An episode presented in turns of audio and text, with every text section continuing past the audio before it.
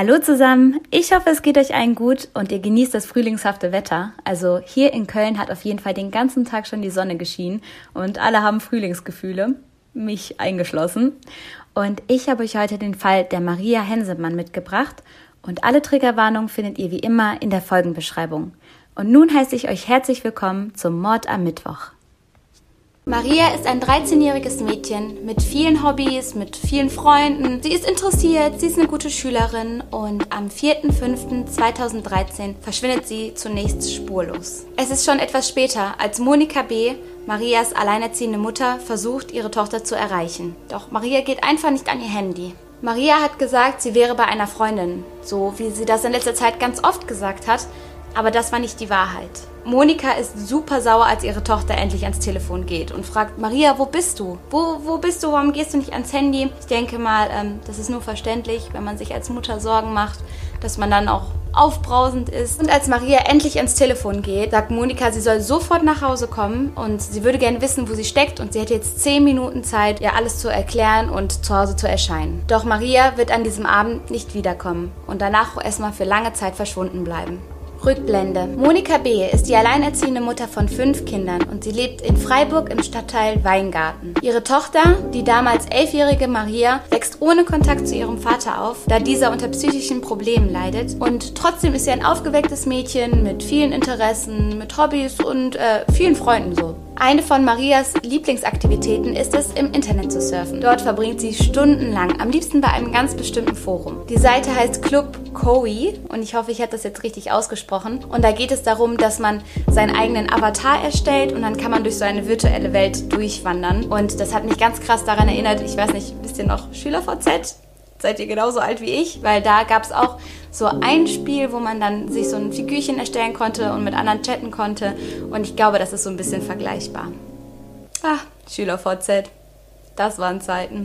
Dort verbringt sie viel Zeit und lernt eines Tages den anderen Avatar Karlchen kennen. Die beiden schreiben viel und Maria stellt ihm unglaublich viele Fragen. Also Karlchen scheint irgendwie von allem eine Ahnung zu haben und so viel zu wissen und ja, sie kommunizieren fast jeden Tag miteinander. Außerdem ist Maria froh, jemanden zu haben, der ihr zuhört, denn sie fühlt sich zu Hause teilweise unverstanden. Ich denke mal, das geht vielen Teenagern so. Also sie hat das Gefühl, sie kann mit ihrer Mutter über gar nicht so viel reden und die meckert sowieso nur mit ihr rum. Und dann ist dann auf einmal jemand da, der ihr zuhört, der ihre Fragen beantwortet und von dem sie sich verstanden fühlt. Schon nach nur ein paar Tagen des Chattens schreibt Karlchen Maria, dass er sich in sie verliebt habe und dass er sie sehen möchte. Er wolle mit ihr verbotene Dinge tun. Karlchen heißt eigentlich Bernhard Haar und ist zu diesem Zeitpunkt 51 Jahre alt. Während ihres Chats entwickelt sich sowas wie ein Verhältnis zwischen den beiden. Also es ist wie gesagt mittlerweile alltäglich. Sie schreiben andauernd, kommunizieren über alles, was so im Leben des anderen passiert und Karlchen erhöht den Druck auf Maria immer und immer mehr. So erzählt ihr zum Beispiel, dass er unglücklich sei in seiner Ehe und, und sie sehen wolle und sie kennenlernen wolle und nur noch an sie denken müsse. Eines Tages wird Bernhard H. sogar von seiner Frau aus dem Haus geworfen. Sie findet pornografisches Material von Kindern auf seinem Laptop und hat zudem von den Chats mit Maria erfahren. Nicht viel später kommt es dann zu dem ersten realen Kontakt zwischen Bernhard und Maria. Er fährt sie besuchen in Freiburg. Das Treffen ist jedoch nur kurz. Bernhard H. gibt ihr einen Kuss auf die Wange und verschwindet direkt, als Familienmitglieder von Maria auftauchen. Kurz darauf erhält Bernhard H. eine Gefährderansprache durch die Polizei. Diese weiß über das kinderpornografische Material auf seinem Laptop und darüber Bescheid, dass er angeblich seine Stieftochter unsittlich berührt habe. Auch Marias Mutter Monika wird durch die Polizei über die Bedrohung Bernhard H. informiert. Sie ist schockiert, sie hat von all dem nichts mitbekommen und zieht Konsequenzen. Also sie nimmt ihre Tochter erstmal das Handy weg und sagt, du hast jetzt erstmal Internetverbot, wie konntest du mit so jemandem schreiben, was ist da los, warum erzählst du mir nichts? Und ja, da hängt der Haussegen auf jeden Fall schief und wie gesagt, Maria darf sich eine ganze Zeit lang nicht ins Internet einloggen. In der Zeit, in der die Polizei beginnt zu ermitteln, fordert Bernhard H. Maria dazu auf, alle Chats zu löschen. Und genauso macht sie es und verwischt somit alle Spuren,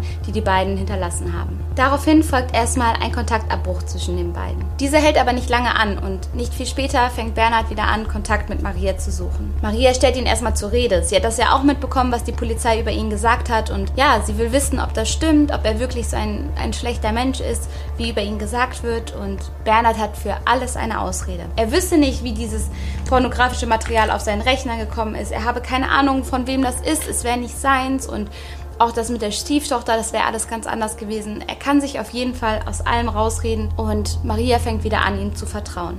Jetzt ist wieder Zeit für meinen Eyeliner und die Lashes und ich melde mich danach zurück. Alright, weiter geht's. Allmählich baut sich der Kontakt zwischen den beiden also wieder auf und er wird sogar intensiver denn je. Bernhard beteuert immer wieder, dass das zwischen den beiden Liebe sei und Maria, die ja zu dem Zeitpunkt dann immer noch ein Kind ist, glaubt es ihm. Außerdem baut er immer mehr Druck auf. So erzählt er Maria zum Beispiel, sie wäre schuld daran gewesen, dass er zu Hause rausgeflogen sei, sie sei schuld daran gewesen, dass er Ärger mit der Polizei hatte und so weiter und so fort. Maria glaubt ihm das alles und fängt an, sich total gefangen zu fühlen und verantwortlich für alles, was bei Bernhard schiefgelaufen ist. Das schlechte Gewissen, was er ihr immer und immer wieder einredet, wird sogar noch Leitmotiv und zieht sich noch durch den ganzen Fall. So betont er zum Beispiel immer und immer wieder, er wäre sehr, sehr traurig, wenn sie gehen würde.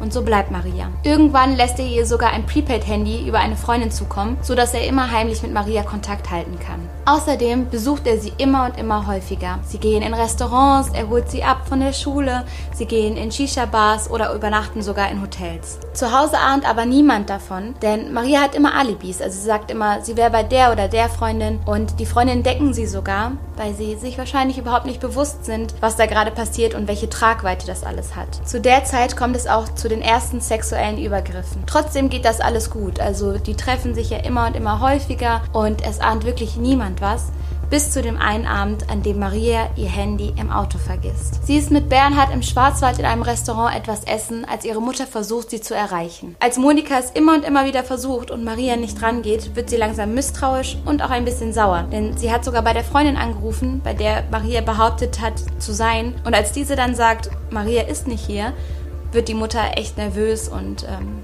fühlt sich auch hintergangen. Und so sind wir wieder bei der Einleitung meiner Geschichte. Denn als Maria ans Telefon geht, ist Monika super sauer, sagt, sie soll in 10 Minuten zu Hause sein. Und Maria, die in Panik verfällt, weil sie weiß, sie wird es niemals in 10 Minuten nach Hause schaffen, schlägt Bernhard vor, abzuhauen. Und somit entpuppt sich dann dieser Abend als Tag 1 der 1944 Tage, die Maria verschwunden sein wird. Die beiden beschließen, nach Berlin zu fahren. Es war sogar Marias Idee, weil diese letztens einen Urlaub mit ihrer Familie dort verbracht hat und Berlin in guter Erinnerung hat und sagt, okay, wenn wir jetzt hier los müssen, wenn wir jetzt hier abhauen müssen, dann lass uns doch nach Berlin fahren, da hat es mir gut gefallen. Für Maria ist alles aufregend und interessant. Es ist so, als würde jetzt ein Roadmovie beginnen. Ein Abenteuer oder irgendwas, was so ein bisschen surreal ist. Aber sie ist sich der Tragweite der Geschehnisse, glaube ich, gar nicht bewusst und ja, genießt einfach diesen Rausch, dieses Gefühl, wir müssen jetzt abhauen und wir machen jetzt so ein bisschen was Verbotenes, aber sie denkt da eben sehr kindlich. Bernhard stiehlt ein Kennzeichen, damit die beiden unerkannt durch die Gegend fahren können und hebt 3000 Euro ab. Nach dem Aufenthalt in Berlin beschließen die beiden weiter Richtung Osten zu fliehen. Als sie in Gorlice, einer kleinen Stadt in Polen, ankommen, schlafen die beiden immer im Auto und die Stimmung beginnt allmählich zu kippen. Der Druck auf Bernhard erhöht sich, denn nach den beiden wird gesucht und er macht sich immer und immer mehr Sorgen und hat Angst, erwischt zu werden. Deswegen fängt er an, Maria verschiedene Regeln aufzulegen. So muss sie zum Beispiel ihre Haare verstecken oder immer Englisch sprechen, wenn Deutsche in der Nähe sind. Außerdem versuchen die beiden auf andere wie ähm, Vater und Tochter zu wirken, also von der Beziehung nicht zu zeigen. Außerdem redet er ihr immer weiter ein schlechtes Gewissen ein. Sie sei der Grund gewesen, warum sie abgehauen sind, es sei ihre Idee ganz allein gewesen.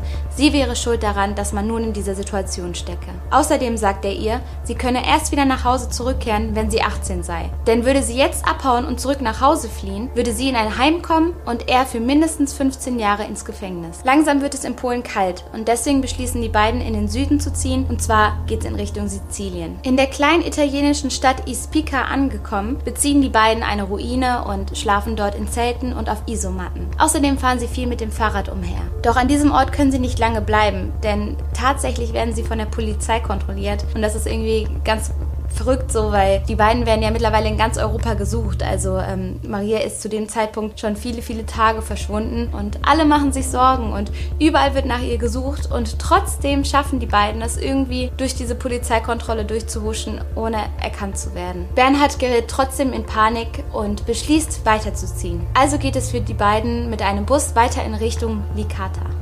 Bestimmt falsch ausgesprochen, oder? Licata? Licata.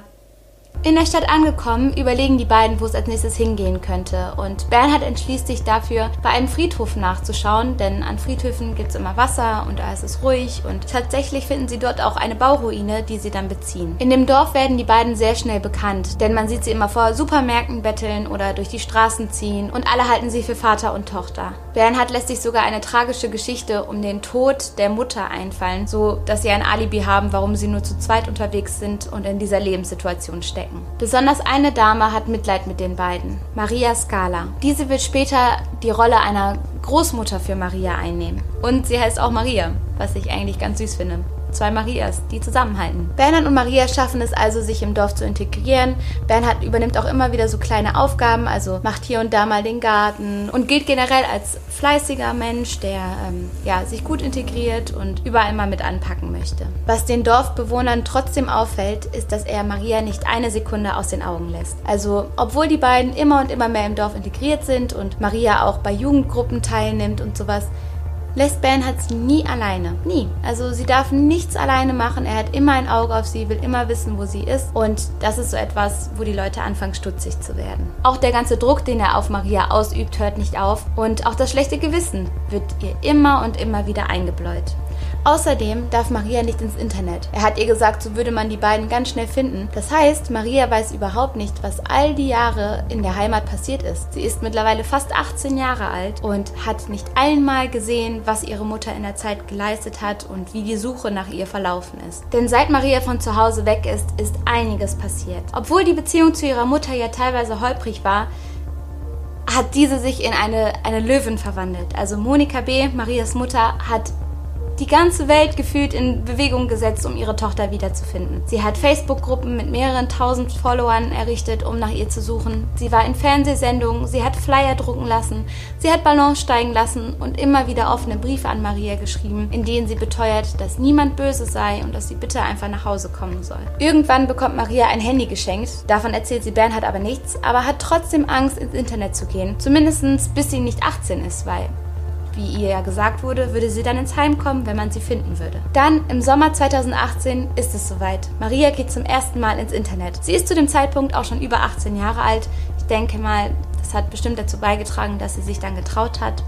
Und sie ist absolut sprachlos, was sie da sieht. Denn als sie ihren Namen googelt, sieht sie, wie viel ihre Mutter für sie getan hat, wie hart die Suche nach ihr war und dass ihre Mutter nie aufgegeben hat. Und Maria weiß, sie muss zurück nach Hause. Sie erstellt also einen falschen Facebook-Account und schreibt damit ihren Vater an. Die beiden machen aus, dass Maria bis nach Mailand flüchtet und sie da von Freunden des Vaters abgeholt wird. Vater kann sie nicht persönlich abholen, er hat ja immer noch mit seinem psychischen Problem zu kämpfen, aber so haben die beiden eine Vereinbarung getroffen. Als nächstes schreibt sie einen Abschiedsbrief für Bernhard und wartet und wartet auf die Gelegenheit, endlich abzuhauen. Denn wir wissen ja alle, dass Bernhard sie nie aus den Augen gelassen hat und deswegen gab es kaum eine Möglichkeit für sie, unbemerkt abzuhauen. Doch als er sich eines Tages zur Arbeit aufmacht und sie nicht mitkommen muss, ergreift sie die Flucht. Als Maria dann am 31.08.2018 wieder nach Hause kommt, ist die Freude unglaublich groß. Es ist, es ist Wahnsinn. Also es wird immer wieder davon berichtet, dass es gewesen sein muss wie in einem Film, als sie ihrer Mutter wieder in die Arme gefallen ist und dass